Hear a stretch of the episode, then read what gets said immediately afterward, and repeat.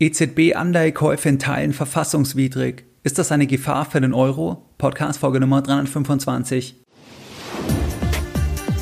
Herzlich willkommen bei Geldbildung, der wöchentliche Finanzpodcast zu Themen rund um Börse und Kapitalmarkt. Erst die Bildung über Geld ermöglicht die Bildung von Geld. Es begrüßt dich der Moderator Stefan Obersteller. Herzlich willkommen bei Geldbildung. Schön, dass du dabei bist. Jeden Sonntag, da halten über 10.000 clevere Privatanleger meinen wöchentlichen Geldbildung-Newsletter. Das Ganze seit vielen Jahren, seit 2014 und pünktlich versendet wie ein Schweizer Uhrwerk. In dem wöchentlichen Geldbildung-Newsletter, da sprechen wir über weitere Aspekte, die du nicht im Podcast findest und auch nicht auf der Webseite. Das können Themen sein wie Investments von Star-Investoren oder auch das Thema Goldkauf, das Thema anonymer Goldkauf, was gibt's da für Veränderungen oder auch das Thema Immobilien und Corona. Wie hängt das vielleicht zusammen? Also kann sich die Assetklasse der Immobilien vollkommen entziehen von dem Corona-Crash? Über solche und weitere Themen haben wir da in der Vergangenheit gesprochen. Und wenn du dort noch nicht dabei bist, dann schließe ich uns gerne an. Das Ganze ist für dich kostenfrei und du kannst dich jetzt anschließen, indem du auf www.geldbildung.de gehst und dich direkt auf der Startseite mit deiner E-Mail-Adresse für das kostenfreie Format einträgst. In der heutigen Podcast-Folge Nummer 325, da möchte ich mit dir über ein sehr brisantes Urteil sprechen, und zwar über ein Urteil vom Bundesverfassungsgericht vom 5.5.2020. Anlass für das Urteil waren Verfassungsbeschwerden aus den Jahren 2015 und 2016.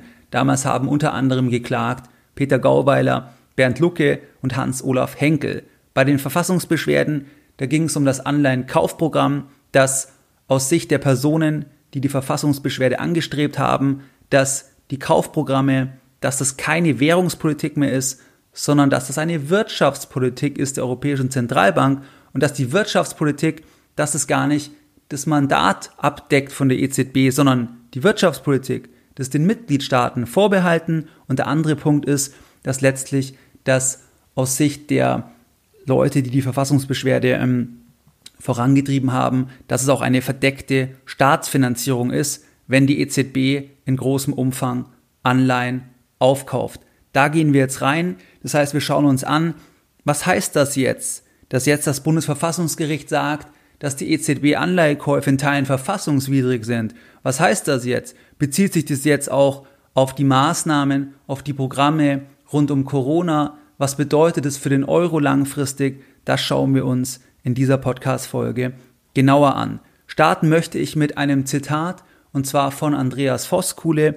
Der ist der Präsident vom Bundesverfassungsgericht und der hat das Ganze eingeleitet, also die Urteilsbegründung mit folgenden Worten. Zitat Anfang. Erstmals in seiner Geschichte stellt das Bundesverfassungsgericht fest, dass Handlungen und Entscheidungen europäischer Organe offensichtlich nicht von der europäischen Kompetenzordnung gedeckt sind und daher in Deutschland keine Wirksamkeit entfalten können. Zitat Ende. Worum geht es? Es geht um das Anleihenkaufprogramm, was man 2015 initiiert hat, was die EZB initiiert hat, um die Geldmenge auszuweiten, um den Konsum und um die Investition zu fördern und um die Inflationsrate in der Eurozone auf knapp unter 2% zu erhöhen. Das ist ja das Ziel der Europäischen Zentralbank, das selbstgesetzte Ziel, dass man diese offizielle Inflationsrate um oder unter 2% erreichen kann oder das ist halt für das Ziel. Mit diesen Programmen, ähm, da wurden in erster Linie Staatsanleihen gekauft.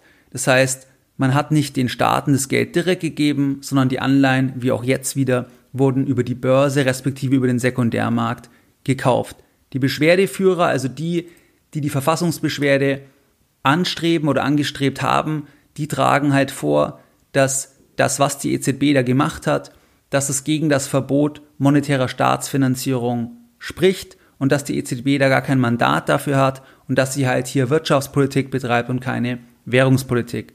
Das Bundesverfassungsgericht, das gibt jetzt diesen Verfassungsbeschwerden, die ja viele Jahre alt sind, mit der Entscheidung vom 5.5.2020 überwiegend statt. Das heißt, das Bundesverfassungsgericht sagt, dass die EZB Anleihekäufe in Teilen verfassungswidrig sind. Die Begründung schauen wir uns gleich an. Und das Spannende ist, dass das Bundesverfassungsgericht so urteilt, obwohl der Gerichtshof der Europäischen Union in seinem Urteil vom 11.12.2018 die Maßnahmen für Europa rechtskonform erachtet hat.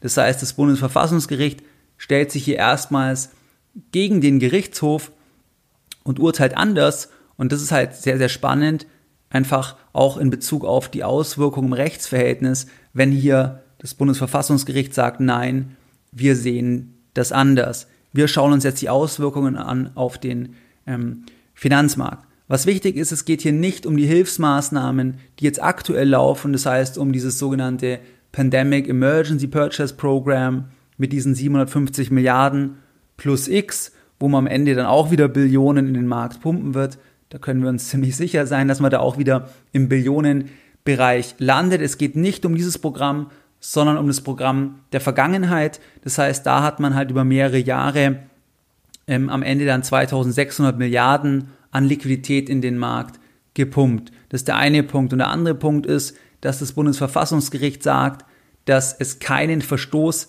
feststellen kann gegen das Verbot der monetären Haushaltsfinanzierung. Das heißt, deswegen auch nur teilweise, also dass das, dass das Bundesverfassungsgericht nur teilweise das Ganze für verfassungswidrig ähm, erklärt. Wie begründet jetzt das Bundesverfassungsgericht das Urteil? Die Begründung ist, dass die EZB über mehrere Jahre über 2000 Milliarden Euro in den Markt pumpt, das heißt, da Anleihen aufkauft in erster Linie und dass dieses Programm, dass es eine sehr, sehr große Auswirkung hat, auch auf viele andere Punkte, also auch auf die Wirtschaft. Das heißt, zum einen ist es so, dass der Bankensektor sich dadurch entlasten kann, weil der Bankensektor auch sich entledigt hat von diesen risikobehafteten Staatsanleihen in großem Umfang. Das heißt, die Bilanzen bereinigt hat und die Staatsanleihen, das Risiko, das ist dann letztlich in die Bücher vom Eurosystem reingegangen, nämlich in die Bücher der Europäischen Zentralbank und dahinter steht ja auch zu einem großen Teil die Bundesbank und hinter der Bundesbank steht der deutsche Steuerzahler. Weiter führt das Bundesverfassungsgericht aus, dass diese Programme, diese 2600 Milliarden Euro, dass es kein reines währungspolitisches Thema ist, sondern dass das Ganze erhebliche ökonomische Auswirkungen hat auf alle Bürger letzten Endes. Das heißt, auf die Aktionäre, auf die Mieter, auf die Eigentümer von Immobilien, auf die Sparer und auch auf die Versicherungsnehmer. Das heißt, das ist viel, viel weitreichender und das ist genau das Element dann auch von der Wirtschaftspolitik, weil die EZB hat ja kein Mandat für die Wirtschaftspolitik, sondern nur für die, für die Währungspolitik.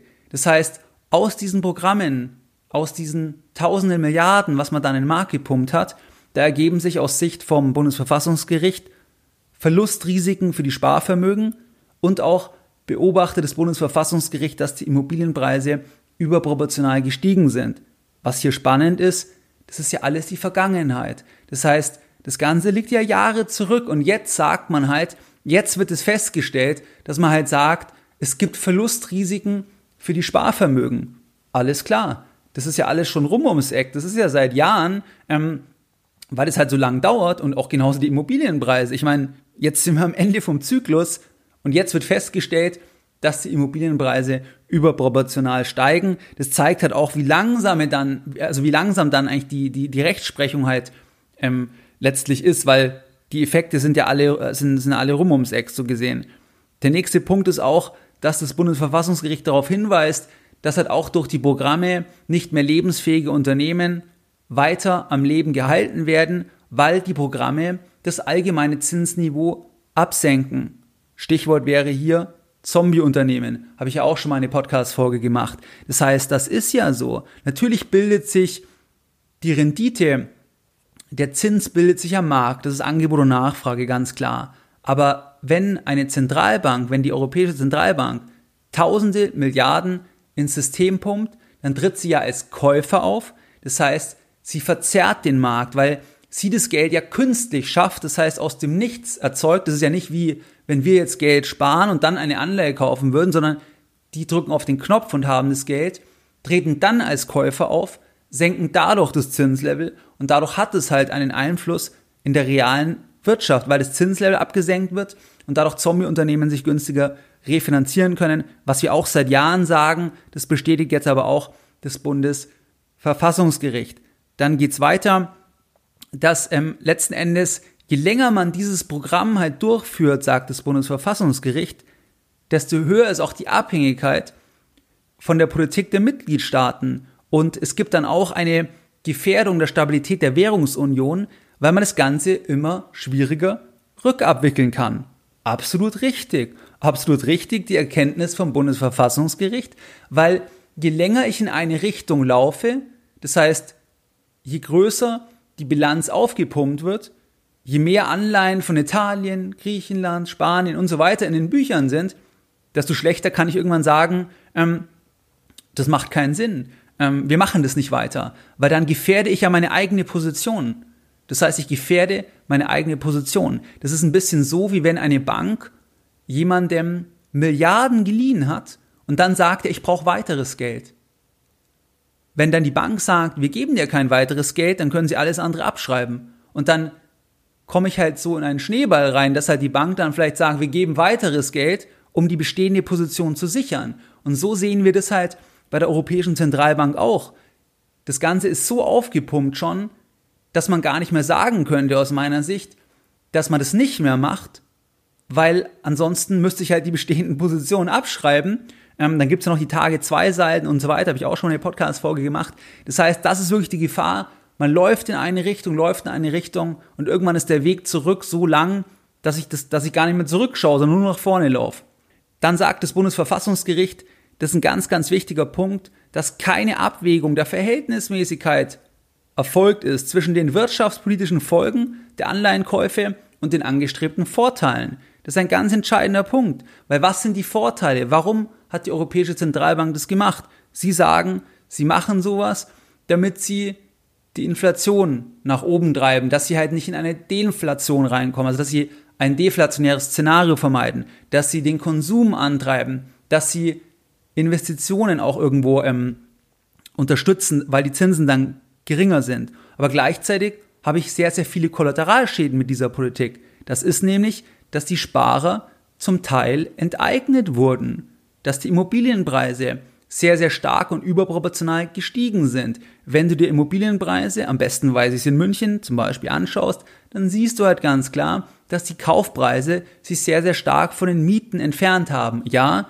die Mieten sind auch gestiegen, aber die Kaufpreise sind noch viel, viel stärker gestiegen. Hier ist aber das Gleiche. Natürlich ist es Angebot und Nachfrage. Und wenn mehr Leute in München leben wollen, die, Mün die Stadt hat eine wahnsinnige Lebensqualität, dann begründet es auch einen steigenden Preis. Aber die EZB tritt halt als Akteur im Hintergrund, respektive schafft halt den Rahmen durch die niedrigen Zinsen, dass Leute sagen, dann zahle ich halt noch mehr für die Miete, also ich, ich äh, zahle einen höheren Kaufpreisfaktor, weil die anderen Anlagen ja auch wieder nichts bringen. Das heißt, auch da hat die, die EZB einen Einfluss und dann geht es ja wieder weiter, weil dann übt es auch wieder Druck auf die Mieten aus. Das heißt, dass auch dann die gestiegenen Mieten, die ich ja brauche, wenn ich eine Immobilie kaufe, um die zu refinanzieren, das hat auch dann die Verbindung zur Europäischen Zentralbank und zu diesem Programm mit den 2600 Milliarden Euro. Das ist immer nicht so eindimensional, das ist ja sehr breit gefächert, weil es eben viele Faktoren gibt, aber die Politik spielt da sicherlich mit rein von der Europäischen Zentralbank und das hat das Bundesverfassungsgericht ähm, bestätigt und die sagen halt, dass keine Abwägung erfolgt ist zwischen den Kollateralschäden und den Vorteilen.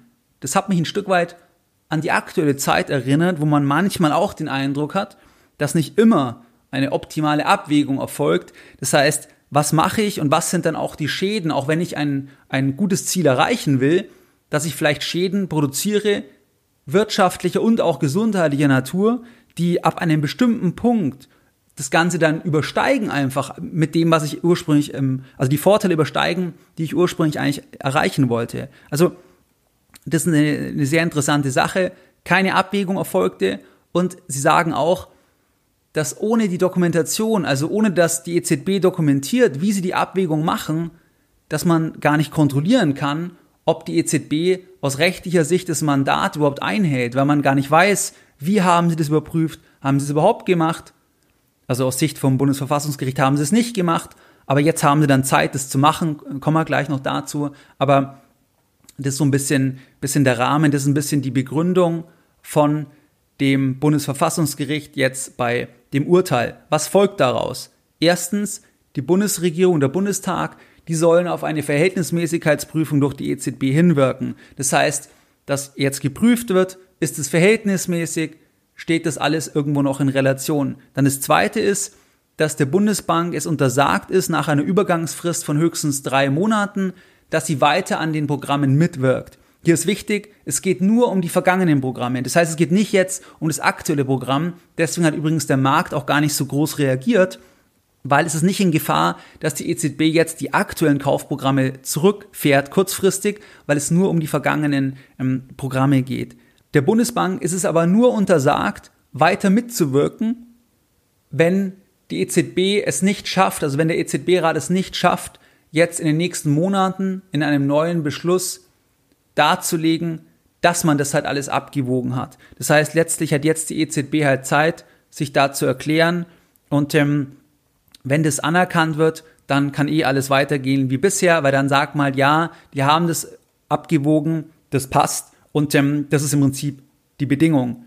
Die EZB hat da auch schon Stellung bezogen und zwar sagen sie, ja, sie haben das anerkannt, sie haben es gelesen, so gesehen, und sie werden natürlich alles weitermachen, um im Rahmen von ihrem Mandat tätig zu sein, dass sie halt sicherstellen, dass die Inflation in dem Rahmen bleibt, dass die Inflation halt ähm, das Ziel erreicht und dass sie auch ansonsten im Rahmen von ihrem Mandat bleiben. Wenn wir uns jetzt anschauen, dann läuft das gleiche Thema jetzt wieder genauso. Das heißt, man hat ja jetzt dieses Anleihenkaufprogramm von 750 Milliarden Euro plus X. Das heißt, es könnte auch noch wesentlich mehr werden. Und jetzt hat man auch schon im April beispielsweise 100 Milliarden circa an Anleihen aufgekauft über den Sekundärmarkt. Und da ist halt auch wieder ein bisschen das Thema, dass die einzelnen Länder haben ja Kapitalanteile an der Europäischen Zentralbank und Deutschland hat über die Bundesbank einen sehr, sehr hohen Kapitalanteil. Und wenn man sich jetzt anschaut, was werden für Anleihen gekauft,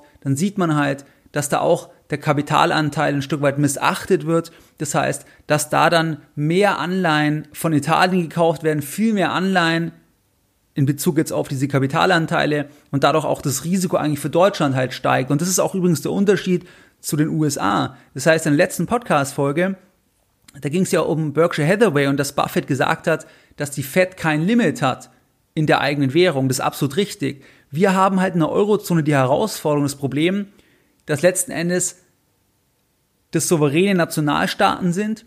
Und ähm, die Frage ist, wie weit soll jetzt ein Land das andere Land immer weiter finanzieren, wenn letzten Endes die Länder ihre eigenen Regierungen haben, ihre eigenen Gesetze haben, aber trotzdem man hier einen, eine Umverteilung auf eine Art hat, halt über die Geldpolitik, weil halt die Anleihen gekauft werden, es müssen die Anleihen gekauft werden, vor allem von den Ländern, wo halt die Rendite raufgeht und ähm, das ist halt ein bisschen das Dilemma, in dem man da steckt. Unterm Strich ist es jetzt so, dass die EZB, dass die EZB-Bilanz jetzt auf über 5000 Milliarden angeschwollen ist und das ist jetzt circa 45 Prozent der Wirtschaftsleistung der Eurozone. Zum Vergleich in den USA ist es so, dass die Bilanz der amerikanischen Notenbank circa 31 Prozent ausmacht der amerikanischen Wirtschaftsleistung. Wenn wir nach Japan schauen, dann sehen wir, dass das auch noch extremer werden kann. Bei der Bank of Japan ist es so, dass das Ganze dabei über 100 Prozent liegt. Das heißt, die Bilanz der Bank of Japan beträgt über 100 Prozent der japanischen Wirtschaftsleistung. Was ist jetzt wichtig für uns als Anleger? Aus meiner Sicht ist es so, dass ohne eine gemeinsame Staatenfinanzierung wird die Eurozone langfristig sehr, sehr schwer haltbar sein, weil im Falle eines Rückzugs der EZB, also angenommen die EZB würde das jetzt nicht machen, was sie aktuell macht, da würden die Renditen vieler Länder stark steigen und diese Länder wie Italien könnten sich dann nicht mehr refinanzieren. Was würde das dann bedeuten? Dann würde das bedeuten, dass Italien letztlich einen Default machen müsste, dass sie sagen müssten, sie machen einen Haircut, sie können noch die Hälfte bezahlen oder es würde dann innenpolitisch so brodeln, dass sie zu ihrer eigenen Nationalwährung zurückkehren. Und dann habe ich halt das ganze Problem, was ich vorher beschrieben habe, dass halt dann das, was die EZB in der Bilanz hat, einfach nicht mehr den Wert hat, der draufschreibt. Das heißt also, ohne gemeinsame Staatenfinanzierung wird das Ganze sehr, sehr schwer. Man ist so lange jetzt schon in diese Richtung gelaufen und will die Eurozone um jeden Preis aufrechterhalten. Deswegen muss man aus meiner Sicht, wenn man das fortführen will, dann muss man einen Weg finden und da gibt es nur zwei Wege, Das heißt, entweder das Ganze über die fiskalische Seite machen oder über die geldpolitische Seite. Jetzt gibt es halt hier das Urteil vom Bundesverfassungsgericht, was potenziell die geldpolitische Seite zukünftig schwerer macht, wobei ich da ganz stark davon ausgehe, dass man da irgendeinen Weg findet, dass am Ende halt dann die EZB das begründet, warum das alles wieder verhältnismäßig ist, damit man so weitermachen kann, weil ansonsten würde die Eurozone nicht mehr funktionieren, weil über die fiskalische Seite, das heißt über Steuern, dass man sagt, dass jetzt Deutschland noch mehr bezahlt oder ähm, dass man da einen Ausgleich schafft, das, das, das geht überhaupt nicht, weil da die Volumina viel zu groß sind. Das heißt, da geht es ja auch nicht um ein paar Milliarden, sondern da sind wir dann auch gleich wieder im Billionenbereich. Und bei Steuern ist es so, das Geld muss verdient werden, da muss ich rechenschaftspflichtig sein, weil die Bürger verdienen das, wir zahlen das über unsere Steuern. Das geht vom Volumen gar nicht. Das geht nur über die Geldpolitik, weil bei der Geldpolitik da wächst das Geld auf den Bäumen, weil ich auf Knopfdruck das Geld halt schaffen kann. Die Gefahr ist dann, dass die Kaufkraft irgendwann in Gefahr ist. Aber ich glaube, dass man weiter diesen Weg gehen will oder auch gehen werden muss, wenn man die Eurozone, wenn man die halten will, ähm, weil anders wird es nicht gehen. Das heißt, würde die EZB sagen, wir kaufen keine italienischen Staatsanleihen mehr, dann wäre Italien pleite, weil dann hätte der Markt nicht mehr das Signal, dass es diesen Länder of Last Resort gibt, die EZB, die die Anleihen im Zweifel dann schon kaufen wird. Und wenn du dir anschaust, bei Italien ist es so, dass in diesem Jahr circa 20 Prozent der Wirtschaftsleistung stehen zur Refinanzierung an. Das ist gewaltig. Das ist sehr, sehr viel Geld und das kann auch nicht über irgendwelche fiskalischen Umverteilungen erfolgen, abseits der Situation, dass ich dann innenpolitisch immer viel mehr in der Rechenschaft bin. Das war ja in Anführungszeichen das Schöne an der Geldpolitik, dass man das, ähm, dass man das nicht legitimieren muss. Das heißt, das Bundesverfassungsgericht sagt zwar jetzt, es ist keine Staatenfinanzierung, aber aus meiner Sicht ist es schon sehr, sehr nah an der Staatenfinanzierung, weil du gibst halt dem Land nicht direkt das Geld, sondern über den Kapitalmarkt, aber nur weil du das Signal gibst, kann das Land sich refinanzieren, kaufen Leute Anleihen, weil sie wissen, es gibt halt die EZB. Würde die sich zurückziehen, dann würden die Renditen stark nach oben gehen. Das andere ist, dass eine Rückabwicklung man ist schon so weit in diese Richtung gelaufen. Eine Rückabwicklung ist sehr, sehr schwierig. Das heißt, wenn die EZB jetzt eine Bilanz hat von mehreren tausend Milliarden Euro, natürlich könnte man vielleicht auch mal eine Phase reinkommen, wo man das wieder ein bisschen senken kann. Aber ich glaube, deutlich reduzieren kann man das nicht mehr. Das wird sehr, sehr schwierig, weil die Frage ist ja, wer kauft dann die Anleihen? Das heißt, die EZB hat jetzt diese Anleihen in den Büchern. Jetzt könnte sie sagen, ich baue diese Anleihen ab. Dann müsste ein anderer diese Anleihen kaufen. Und wer will diese Anleihen? Also wer glaubt, dass das ein gutes Investment ist langfristig, ich glaube, da gibt es halt nicht so viele Käufer. Deswegen wird es sehr schwierig, die Bilanz deutlich abzubauen. Vor allem glaube ich, dass wir da ganz am Anfang sind. Das heißt, wir sind da am Anfang, obwohl die Bilanz so stark schon nach oben gegangen ist, auf über 5000 Milliarden Euro, dass wir da am Anfang sind. Also dass wir da eher so in Richtung Japan gehen, weil in den nächsten Monaten und Jahren potenziell sich noch so viele Löcher auftun werden, die halt eben die Regierungen über die Steuer nicht zahlen können, sondern das muss dann über die, über die Zentralbank letzten Endes erfolgen. Was ist jetzt die Bedeutung für Privatanleger? Ganz konkret eine Bedeutung, das ist das Thema der Anleihen-Spreads. Ich habe beispielsweise auf dem Höhepunkt der Corona-Krise, also auf dem bisherigen Höhepunkt, da habe ich unter anderem auch ähm, in Anleihen investiert und zwar in Hochzinsanleihen. Das habe ich einmal bei dem Echtgeld-Depot gemacht das dokumentiere ich ja mit einem 50.000 Euro Depot für meine Mitglieder vom Inner Circle und auch in anderen Depots von mir. Da war mein Investment Case, dass letzten Endes das Ganze wieder raufgehen wird, weil diese Anleihen sind vollkommen eingebrochen, die sind wirklich kollabiert im Rahmen von dem Corona-Crash, weil der Markt eingefroren ist. Und ich habe da erwartet, dass die EZB da ein Signal geben wird und muss und dass ähm, dann sich diese Renditen wieder ein Stück weit normalisieren und es ist auch eingetreten. Das heißt, dass dann diese Kurse von den Hochzinsanleihen, wo auch Anleihen sind von, Euro, von einem italienischen Unternehmen beispielsweise, dass diese Kurse sich wieder erholen und ich dann einen Gewinn machen kann. Das ist auch eingetreten, aber wenn jetzt das Ganze so sein wird, dass die EZB da weiter limitiert wird in dem, was sie tun kann, das heißt, wenn sie jetzt nicht begründen kann in den nächsten Monaten, ähm, dass es alles passt, dass es verhältnismäßig ist, dann ist zwar jetzt das aktuelle Programm nicht in Gefahr kurzfristig, Aber langfristig vielleicht, weil es halt dann sein kann, dass das dann die Rechtsgrundlage ein Stück weit ist, dass man das dann auch angehen wird, letztlich diese, diese aktuellen Kaufprogramme. Und dann kann es halt sein, dass der Markt das irgendwann auch reflektiert und dann die Renditen wieder deutlich raufgehen. Das heißt, wenn du als Anleger jetzt irgendwelche Anleihen hast, ganz genau reinschauen, was sind das für Anleihen? Das heißt, sind es irgendwie Anleihen von Italien oder irgendwelche Unternehmensanleihen, Hochzinsanleihen? Da musst du reinschauen, weil sowas dass wenn die EZB rechtlich gezwungen wird, dass sie da weniger machen kann, dass es schwieriger wird, das durchzusetzen, dann ist es sicherlich nicht Rückenwind. Also da besteht dann eher ein Risiko, dass die Renditen wieder mal raufgehen. Und das ist natürlich schlecht für Leute, die die Anleihen halten, weil man dann erstmal einen Kursverlust hat. Der zweite Punkt, ähm, das ist das Thema, was wird der Euro langfristig wert sein? Wenn man den Euro halten will, dann muss man es irgendwie weiter vergemeinschaften. Das heißt, man muss irgendeinen Weg finden, dass man das auch weiter so machen kann. Ansonsten würden Länder wie Italien sehr zeitnah letztlich das nicht mehr bedienen können, weil die dann ihre Schulden nicht mehr refinanzieren können. Jetzt kann man sich halt selbst überlegen, wenn ich jetzt Rentenansprüche habe oder irgendwelche anderen Versicherungen, inwieweit kann ich mich darauf verlassen, dass ich 2030, 2040, 2050 irgendeine Summe X in Euro pro Monat bekomme und vielleicht der, dem ich das Geld gegeben habe, das Ganze auch noch in Anleihen investiert. Das heißt, weil das auch wieder ein Kapitalsammelbecken ist, was nur in bestimmte Anlagen investieren kann, da wäre ich sehr, sehr vorsichtig. Also ich bin da seit Jahren vorsichtig. Da warne ich auch seit Jahren davor. Ich sage nur, man kann das auch nicht timen. Das heißt, es kann auch noch länger gehen. Es kann auch sein, wir steuern da auf so ein japanisches Modell. Das heißt, dass die EZB einfach die Bilanzen nochmal verdoppelt, dass alles weitergeht. Aber die Gefahr ist definitiv da, dass irgendwann die Kaufkraft halt deutlich runtergeht und dass wir halt eine Inflation sehen, nicht nur bei Assets, sondern auch bei Gütern im alltäglichen Leben. Jetzt ist halt erstmal die Frage, gibt es jetzt erstmal eine Phase, wo wir eher eine Deflation sehen oder sehen wir sehr schnell eine höhere Inflation?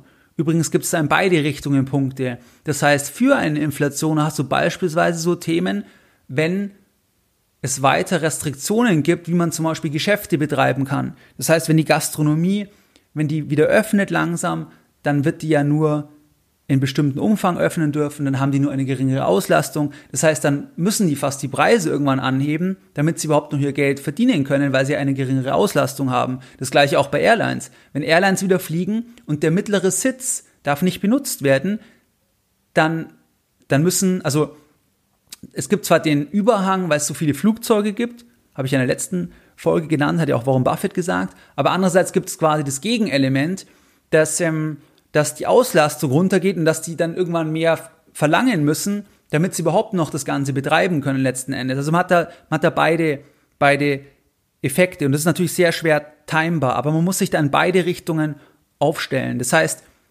was ist der Euro langfristig wert? Da kann man auf jeden Fall ein Fragezeichen dahinter machen, vor allem langfristig.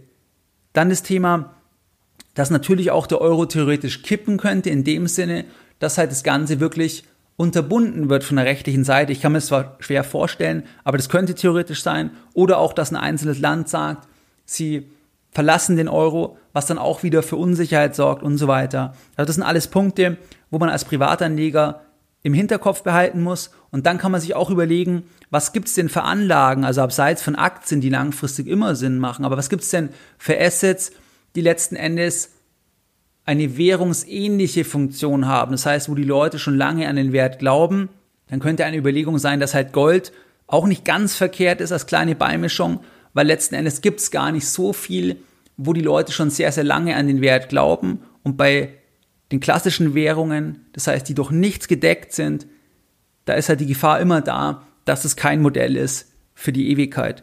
Was waren jetzt die Lessons learned in der heutigen Podcast-Folge Nummer 325? Deine Lessons learned in der heutigen Podcast-Folge.